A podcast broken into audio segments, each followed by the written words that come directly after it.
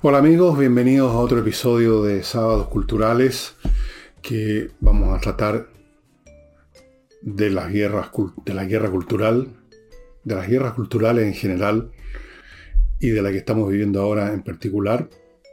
Y antes de eso sí les recuerdo el caso de Ignacio. Ya lo conocen, la guagua, espero que esté saliendo a mi derecha los detalles de la cuenta corriente del papá, que necesita ayuda para mantener vivo, así de simple, a su criatura de más o menos un año. Segundo, eh, hoy, si usted tiene tiempo, todavía tiene tiempo, sábado, de ir a ver las esculturas de nuestra amiga Laila Abilio, que expone en Holanda 100. Toda clase de esculturas, de todos los tamaños, todos los tipos, de todos los materiales, muy hermosas, y están a una rebaja, a un precio rebajado increíble, están con un 40% de descuento. Así que si es temprano, porque esto es entre 11 y 7 de la tarde, capaz que tenga tiempo de darse una vuelta por Holanda 100, divertirse viendo cosas lindas y una de esas se va a tentar y va a comprar alguna obra. Y termino este bloque con mi libro, que ya saben, es la última cosa que hemos publicado de mi autoría relativa a lo que estamos viviendo en Chile en este momento, que nadie lo, lo aceptaba al principio, hace años atrás, cuando hablé del tema revolución se me reían en la cara, ahora ya creo que hay bastantes que aceptan que eso es lo que estamos viviendo. Bueno, ¿qué pasó con esta gente que llegó al poder con esa intención, hasta el momento fracasada? Y aquí hay una autopsia, un análisis de quiénes son estas personas, cómo se formaron, de dónde vienen, cómo llegaron al poder y qué intentan. Hay además un análisis de los distintos, varios, yo creo que casi todos, los puntos más importantes que forman el espinazo del discurso políticamente correcto, que es la doctrina que los inspira. Revolución. Junto con este libro van a encontrar tsunami, em, insurrección, em, la torre de papel a un precio de menos de 6 lucas, 5.990 van a encontrar Julio César, etc. en elvillegas.cl slash tienda. Y entremos en materia. Esto de la guerra cultural, expresión que ni siquiera la estoy inventando yo, ni mucho menos la he oído en otros lados, la he leído por algún lado, me la han inspirado muchas cosas. Una de ellas, por ejemplo, fue un video que está en YouTube de un conferencista, un tipo bien notable, bien inteligente, un académico que se llama Jordan Peterson. Probablemente quizá ustedes lo conozcan. Si no lo conocen, los invito a conocerlo. Toca montones de puntos. Es completamente opuesto a este discurso políticamente correcto y imperante. Y lo hace con una lógica y una fuerza argumental muy potente. Destruye casi siempre a los que pretenden hacerle frente con sus pequeñas y frágiles ideas.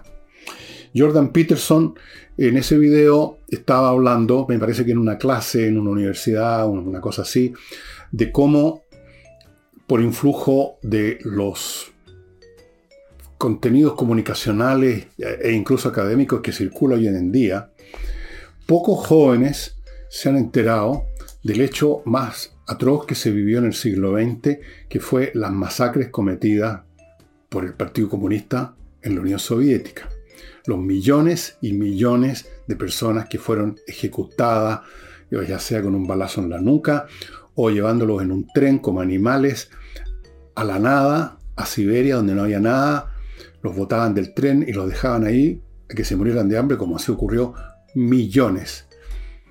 Y todo el mundo sabe, decía él, de las masacres de Hitler, todo el mundo sabe de muchas cosas de ese tipo, pero el tema del comunismo, de los crímenes del comunismo, ha quedado bastante debajo de la alfombra, porque es una ideología todavía imperante, que todavía cautiva, especialmente a la gente joven, con estos cantos de sirena de un mundo superior, con un hombre nuevo, pero que en definitiva solo conducen los intentos de lograr todo eso, toda esa fantasía, al crimen.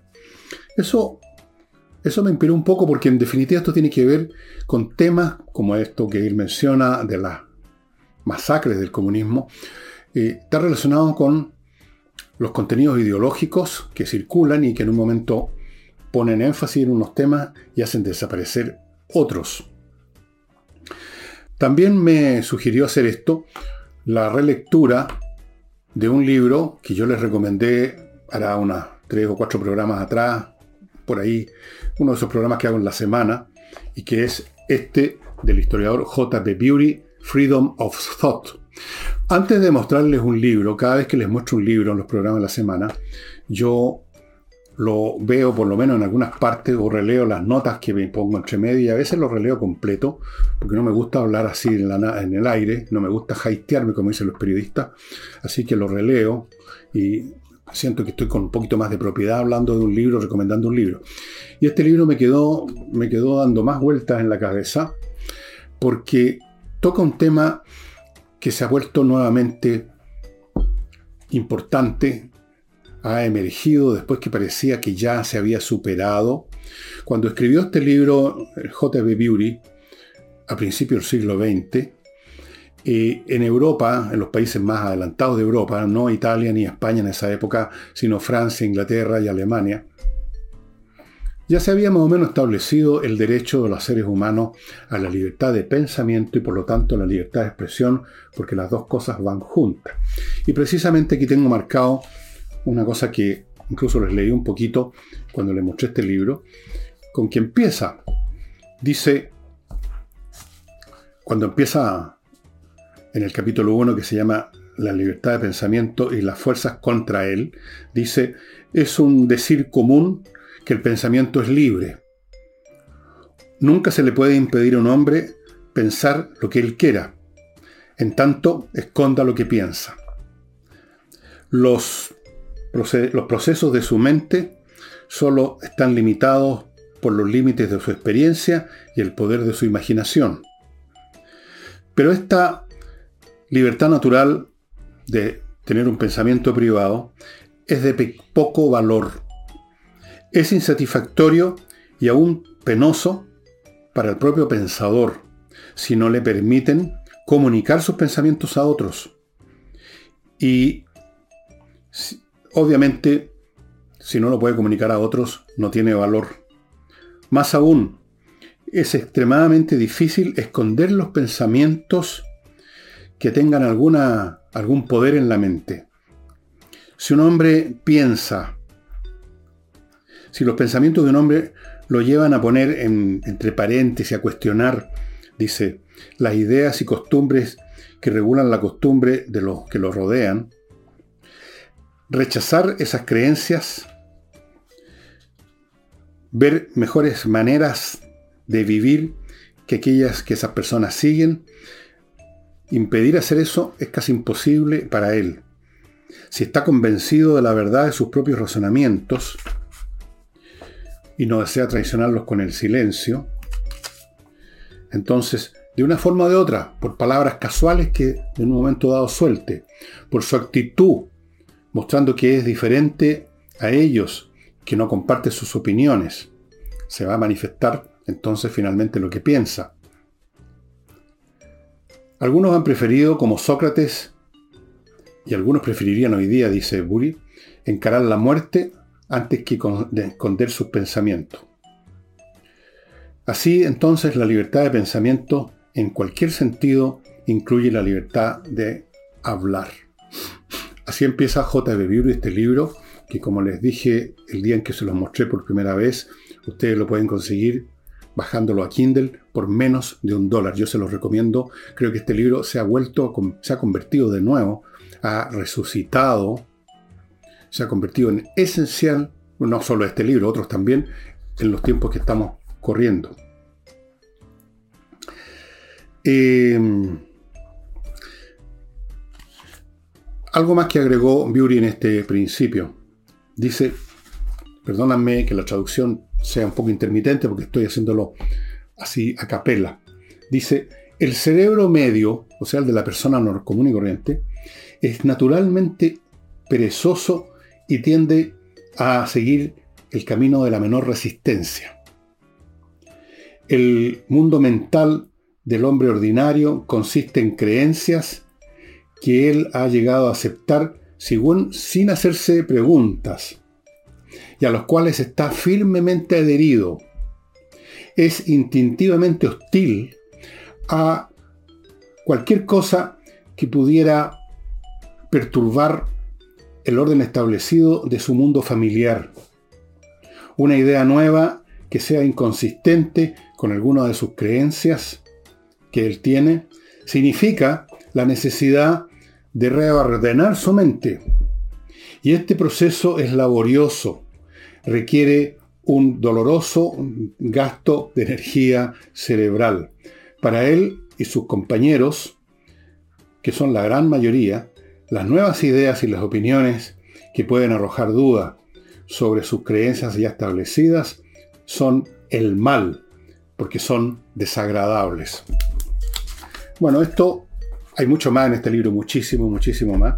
Esto establece, digamos, el fundamento psicológico de por qué en un momento dado se instala un sistema de creencias, de ideas y de valores que si usted pide a la persona que los tiene que los defina, prácticamente no va a poder hacerlo.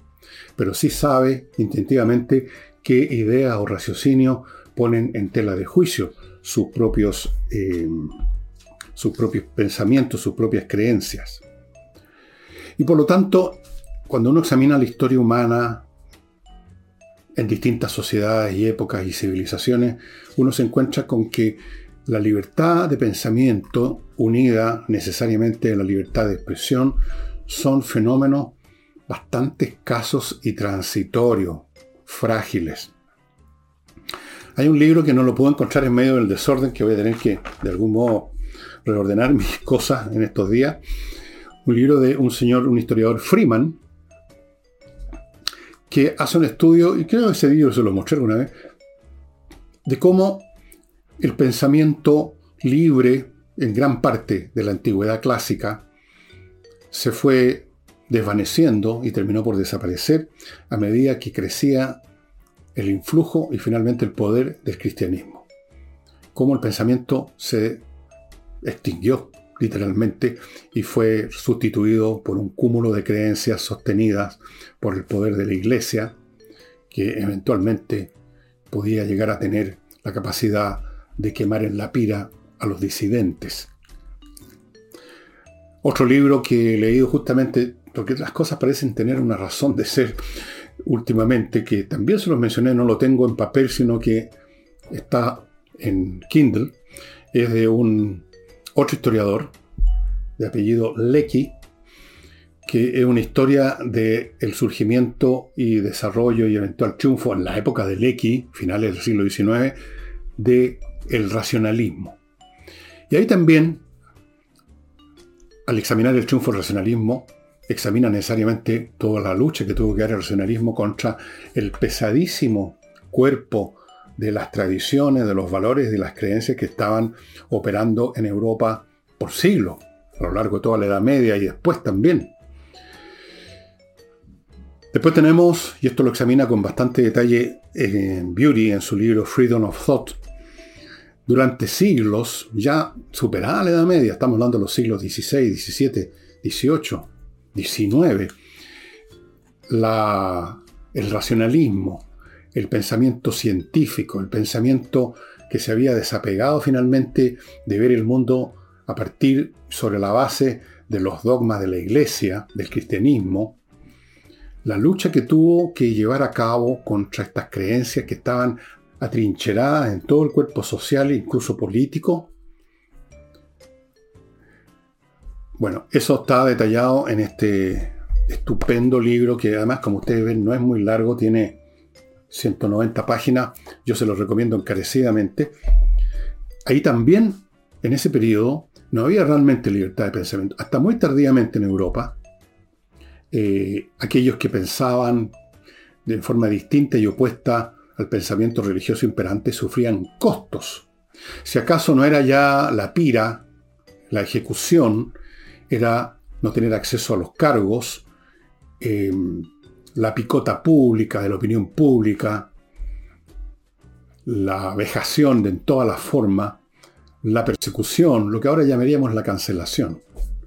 ni siquiera eso se ha inventado. Ahora esto es bastante interesante cómo se van alternando en el curso de la historia humana los periodos en que hay cierta libertad bastante grande a veces de, opinión y los periodos en que la opinión que se aleja de los dogmas establecidos es perseguida en un grado o en otro.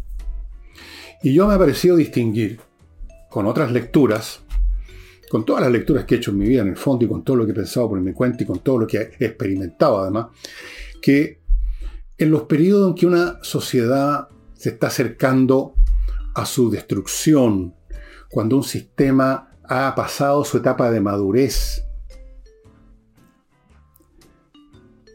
predomina, florece mucha libertad de pensamiento y esa libertad de pensamiento que se manifiesta en toda clase de escritos, obras artísticas, de teatro, escritos filosóficos, etcétera, conversaciones, eh, dan la sensación a los que lo están viviendo en ese momento, una sensación de que vienen tiempos maravillosos en que, desprendidos ya de ciertos dogmas, eh, al alero de estas nuevas ideas, de este nuevo espíritu, el hombre, el ser humano, la raza va a avanzar hacia más luz. En otras palabras, se impone una, una, especie de entusiasmo u optimismo de que viene algo maravilloso. Esto uno lo ve en distintas etapas históricas de distintas sociedades y de distintas maneras también. Yo diría, por ejemplo, que en los años 60, en el mundo occidental, en las sociedades más ricas, el movimiento hippie tuvo, manifestó de algún grado eso, que se venía algo nuevo, el let it be, que se había descubierto los límites de lo que podríamos llamar la filosofía implícita del mundo burgués, del Estados Unidos convencional de los años 50, de la posguerra, que se estaban abriendo nuevos horizontes, que nos estábamos desprendiendo de la crisálida como humanidad. Ya sabemos en qué terminó eso.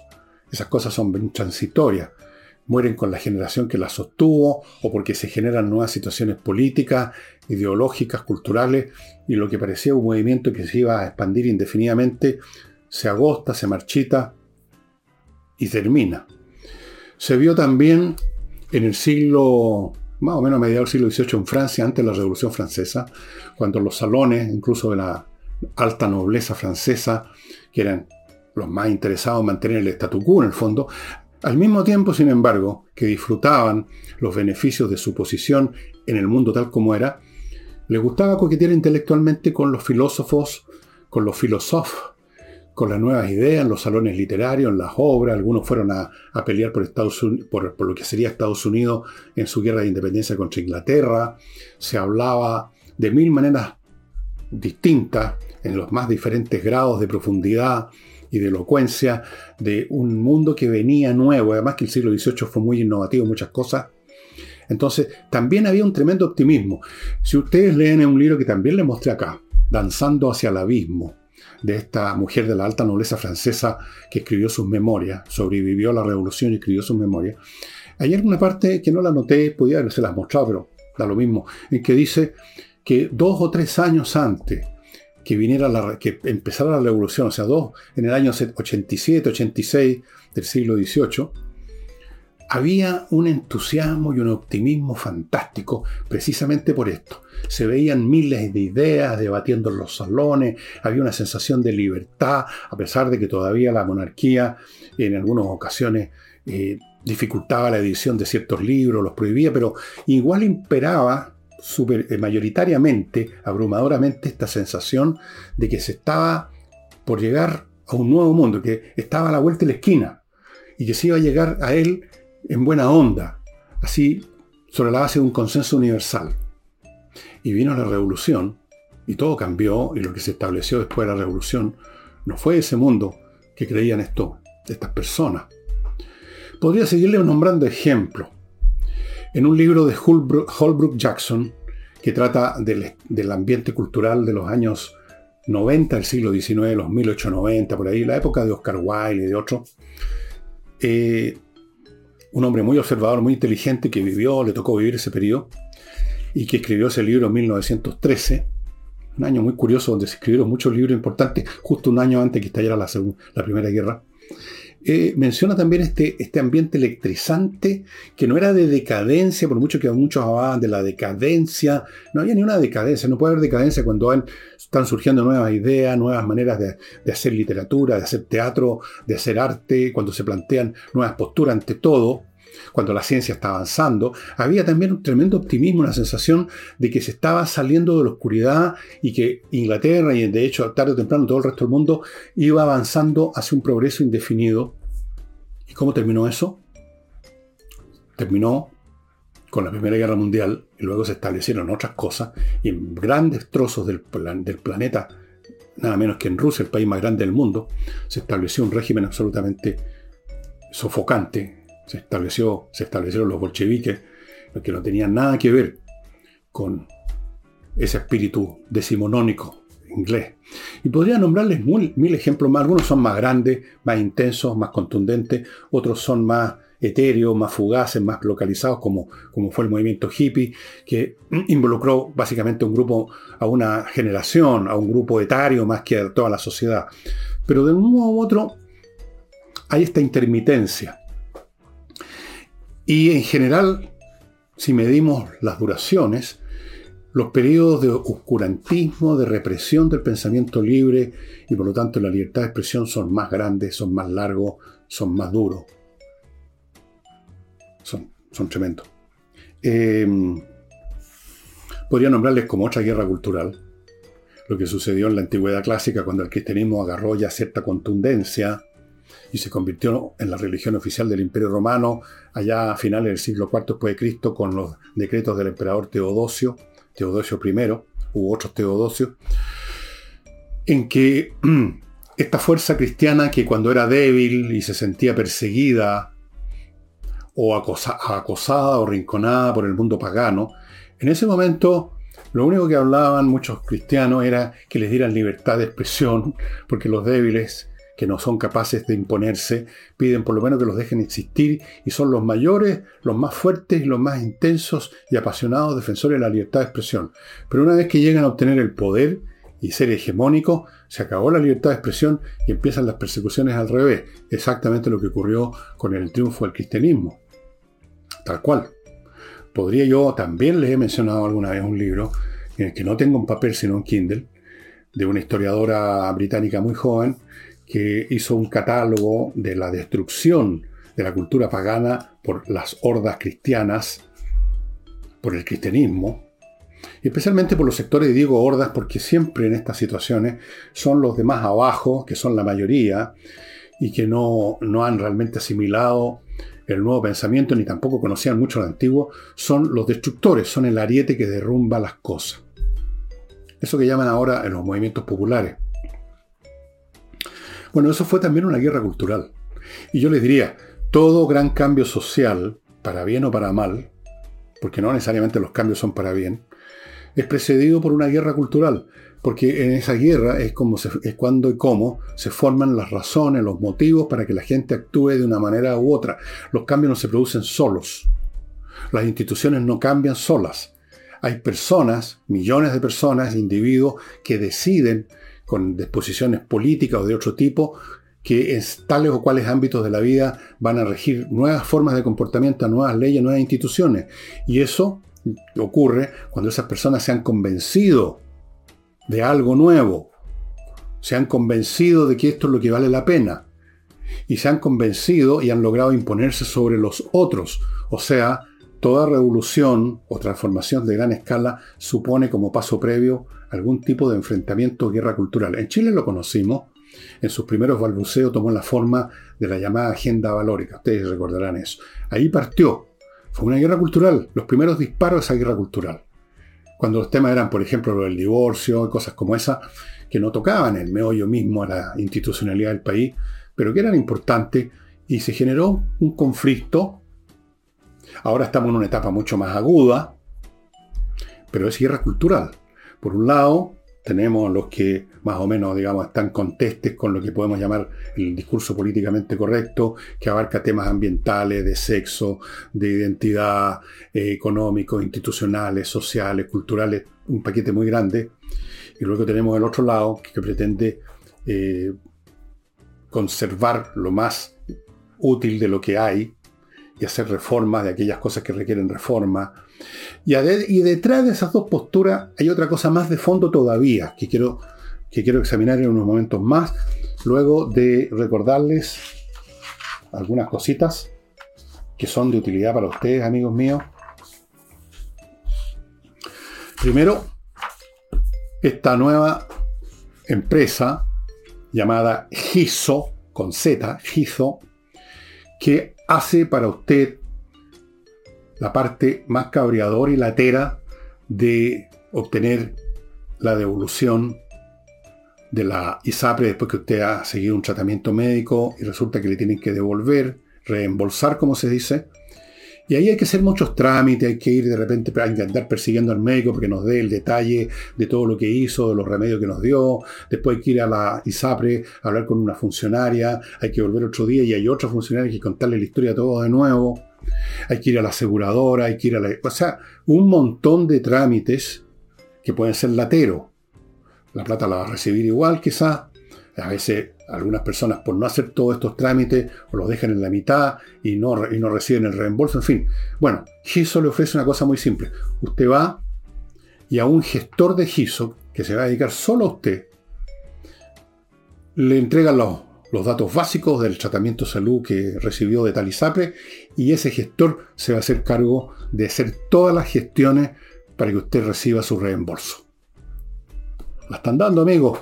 Hoy en día hay que facilitarse la vida y estos servicios nuevos son precisamente, digamos, hechos, pero a la medida, para resolverle problemas, para que usted no tenga que estar haciendo un millón de trámites. Y hoy en día hacer trámites, que significa salir de la casa, ir a, una oficina y ir a otra y encontrarse y enfrentarse con las situaciones que se viven en la ciudad, es latero. Así es que, GISO. Y continúo, amigos, con Kaizen Automotriz, un garage donde tengo en este momento el auto de una de mis hijas, que lo dejaron impeque, pero que se especializan en la prevención, en la mantención preventiva. No espere que su auto se descomponga a mitad de camino, porque los autos no se descomponen en su casa, se descomponen cuando usted lo está usando, en una carretera, en una avenida, lejos de la casa. a quizás a qué hora.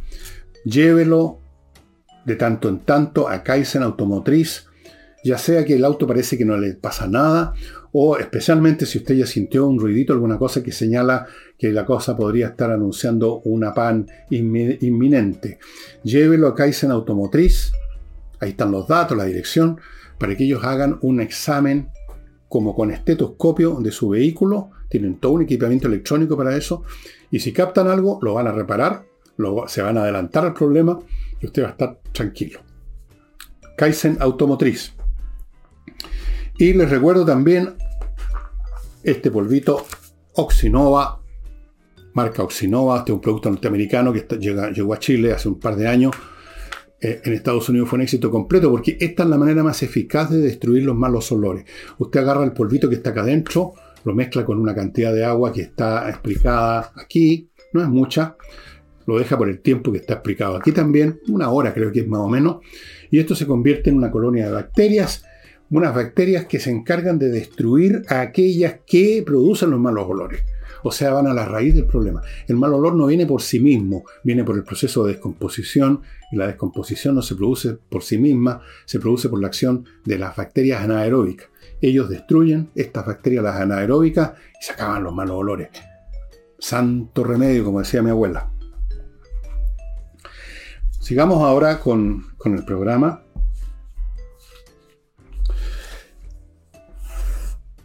En el fondo, si uno examina, rasquetea estas guerras culturales que se han dado en distintas etapas de la historia humana y que las estamos viviendo en Chile, eh, detrás de las vestiduras religiosas o políticas o ideológicas que tomen estas guerras los adversarios que se enfrentan, previo a una posible transformación en gran escala, hay dos miradas que vamos a, a describir de la siguiente manera.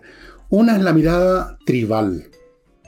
Una es la mirada que no importa con qué lenguaje se exprese, con qué sofisticación pretenda expresarse, y ustedes lo pueden encontrar en todos los discursos de este tipo, de todos los tiempos que podamos conocer, es la mirada colectivista, donde el sujeto histórico primordial, aquello que interesa, es el colectivo, es la tribu, es el grupo, es la masa los gustos, las necesidades, los pensamientos, el bienestar supuesto, teórico, de la masa, del grupo.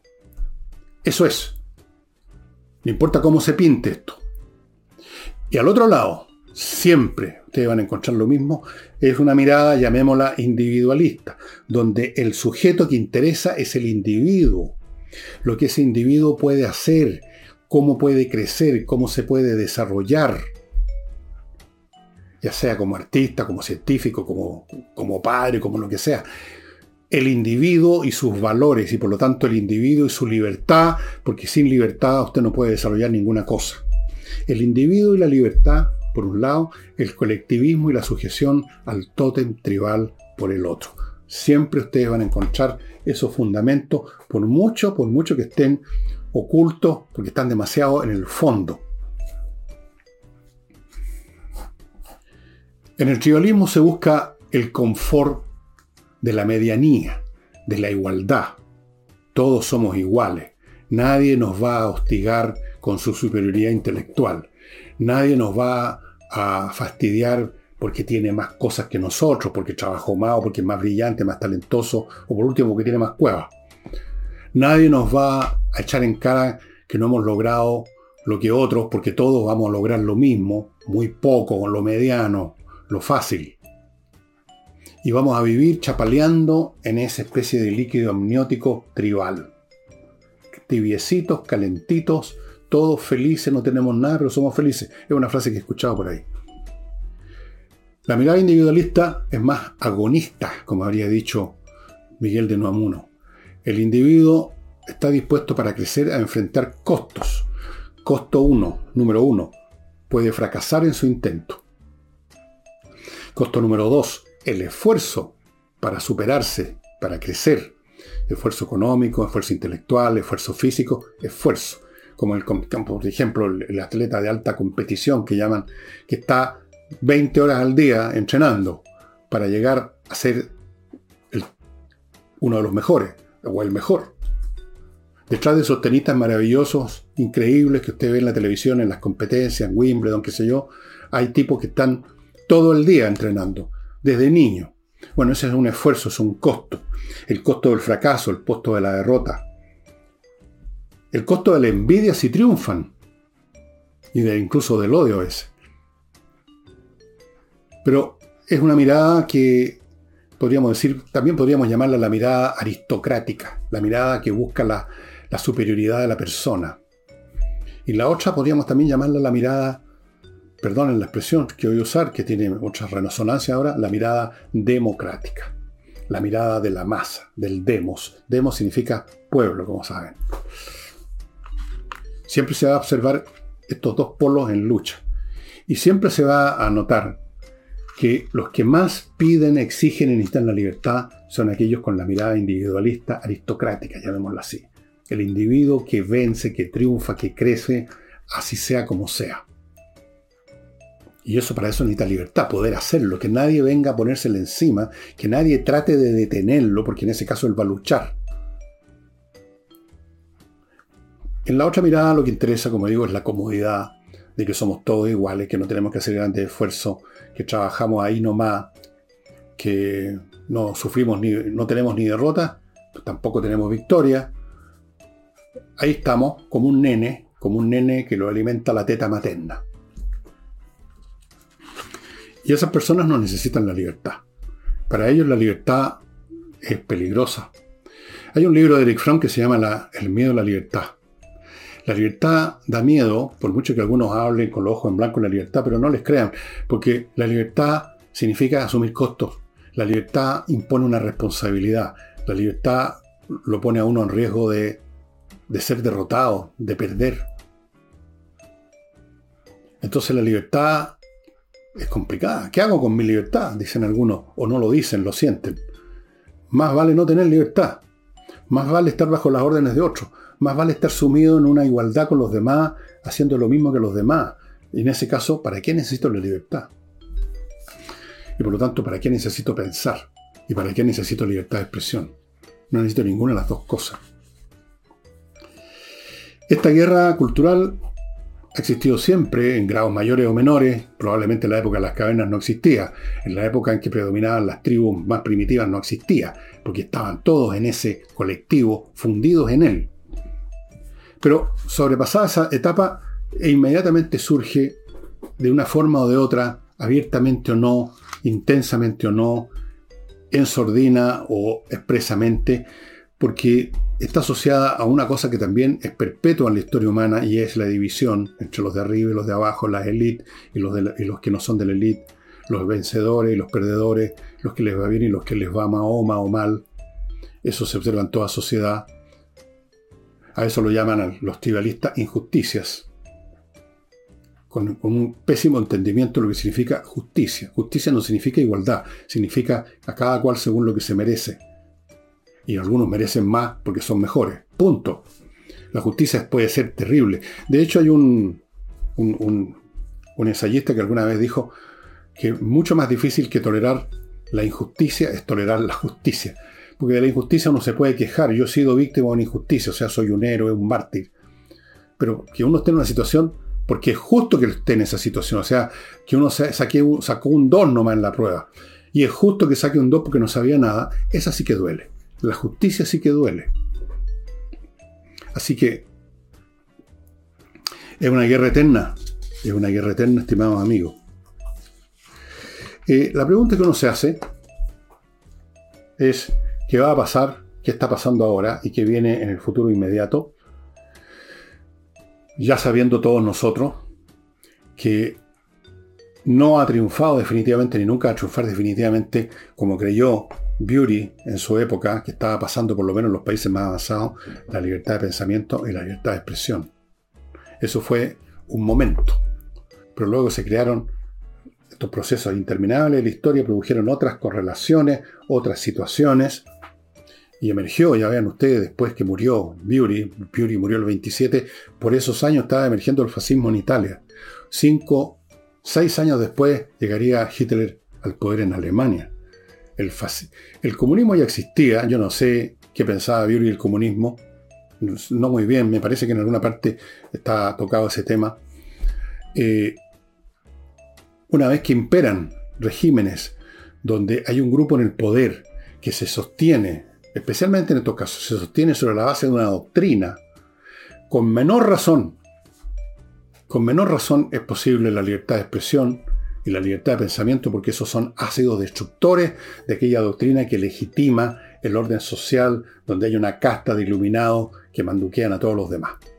Y nosotros en nuestro país chiquitito y todo, vemos ya signos clarísimos de eso en el lenguaje especialmente muchos de las nuevas generaciones de la gente del sector progresista, con qué odiosidad, con qué furor rechinante persiguen a aquellos que piensan distinto, que no aceptan sus conceptos en lo que se respecta al ambientalismo, al feminismo, a la cuestión identitaria, con qué odio los quieren cancelar y destruir. Por algo se usa la palabra cancelación. La palabra cancelación no tiene existencia en un mundo en que opera y rige la libertad de pensamiento y la libertad de expresión. Tenemos gente que quiere establecer ya, con el pretexto de eliminar las fake news, algún tipo de legislación al respecto. Tenemos gente que han querido votar en el Congreso que tales o cuales temas no pueden tratarse de tal o cual manera porque eso equivale a lo que ellos llaman el negacionismo. ¿Qué es lo que es todo eso sino la destrucción de la libertad de pensamiento? Y la libertad de pensamiento supone que uno esté en condiciones, que uno esté dispuesto a tolerar todo pensamiento por mucho que a uno no le guste. En eso consiste tolerar. No tiene sentido decir yo tolero a los que piensan igual que yo. Ahí no hay tolerancia necesaria. La tolerancia es con aquello que no nos gusta, que no nos place. Entonces hay fuerzas poderosas en Chile y en todo el mundo, que uno lo observa en, la política que se está, por ejemplo, en Estados Unidos, bastante notorio lo, que ha ocurrido en las universidades, lo que ocurre en los medios de comunicación, el lenguaje políticamente correcto que se ha impuesto de una manera brutal y de una imbecilidad indescriptible, incluso en el mundo académico. Bueno, precisamente este Jordan Peterson que les mencioné al principio es víctima, aunque en realidad al final después le fue mucho mejor. Esas cosas pasan. De ese pensamiento profundamente estúpido, profundamente religioso, en el sentido que religa, liga a muchos, y mientras de más bajo nivel intelectual, con más fuerza y con más furor, porque piensan menos, Eso lo estamos viendo en Estados Unidos, lo estamos viendo en todas partes. El pensamiento políticamente correcto, tal cosa no se puede decir, tal palabra no se puede decir, tal mono animado no se debe, no se debe proyectar en, las pantallas o en la, de la televisión, tales libros, tales chistes. Ahí lo tienen.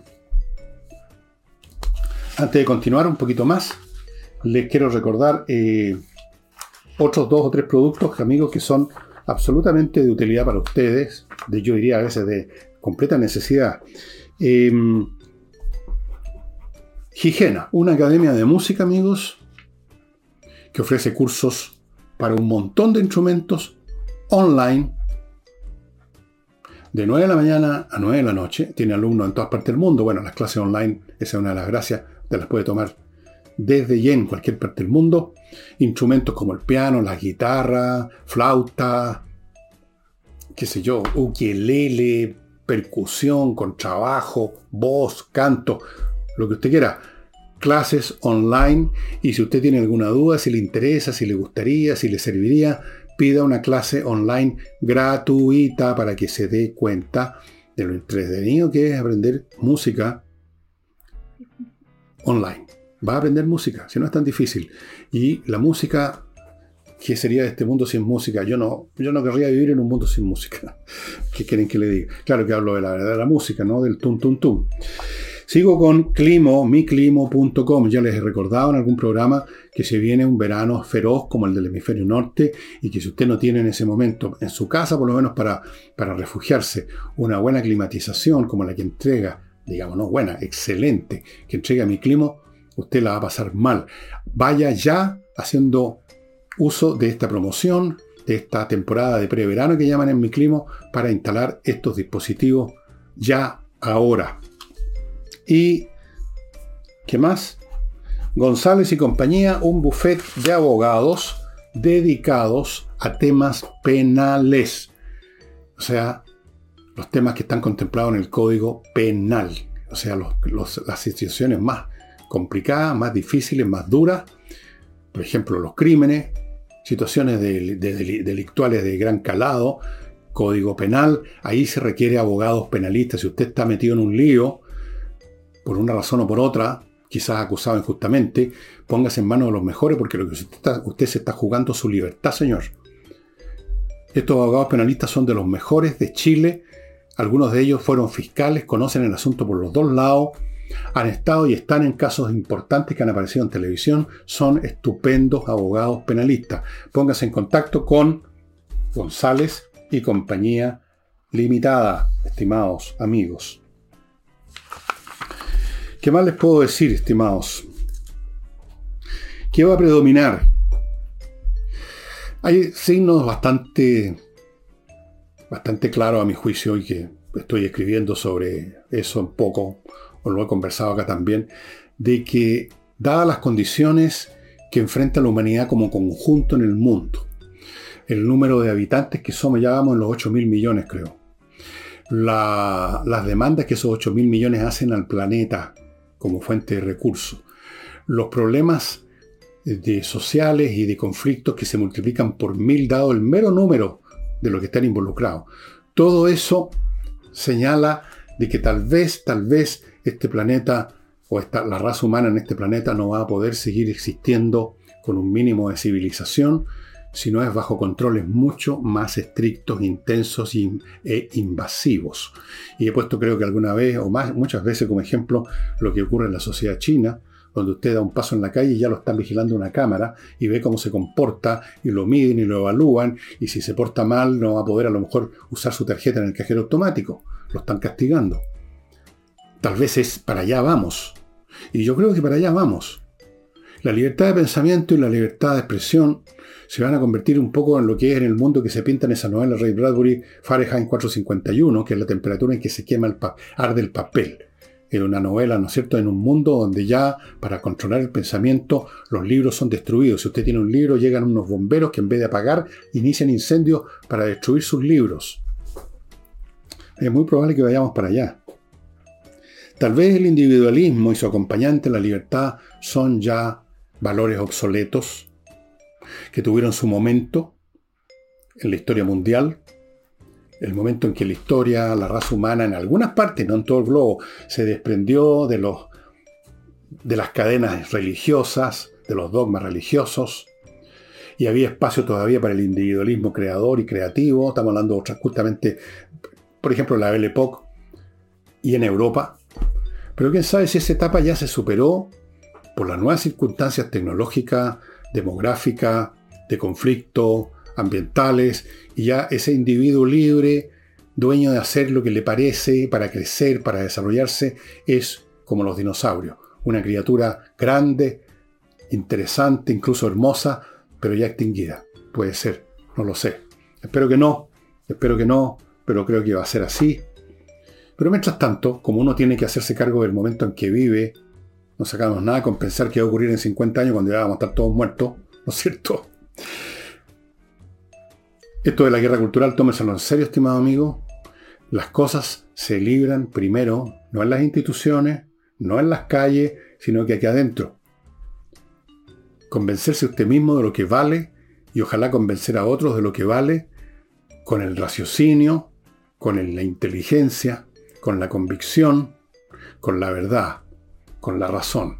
Nunca abandonar esos valores y nunca dejar de luchar aunque uno vea venir la tormenta, aunque uno vea venir los nubarrones. Allá los dioses dirán si uno va a ser derrotado igual por una vez por estos nuevos tribalismos masivos, más aplastantes los que nunca fueron en el pasado histórico de la humanidad. Tal vez no tiene remedio. Pero mientras uno pueda, como el Quijote, tiene que dar la lucha por la razón, por la libertad de pensamiento, por la libertad de expresión, por la libertad. Así que si usted, no sé dónde usted, señor, señora que está viendo este programa, en qué se, a qué se dedica, en qué trabaja, en qué ámbito se mueve, pero allí donde sea que se mueva, allí donde sea que trabaje, haga uso de su razón para desentrañar la verdad y la mentira, para separarla, para convencer a los muchos que lo rodean a usted con toda seguridad que viven como zombies capturados por los discursos del momento en los cuales nunca han pensado. Ayúdenlos a pensar. Créame que funciona. Me consta que funciona, de vez en cuando. No todas las veces, de vez en cuando, el intelecto es capaz de despertar aún en el que parece más cerrado.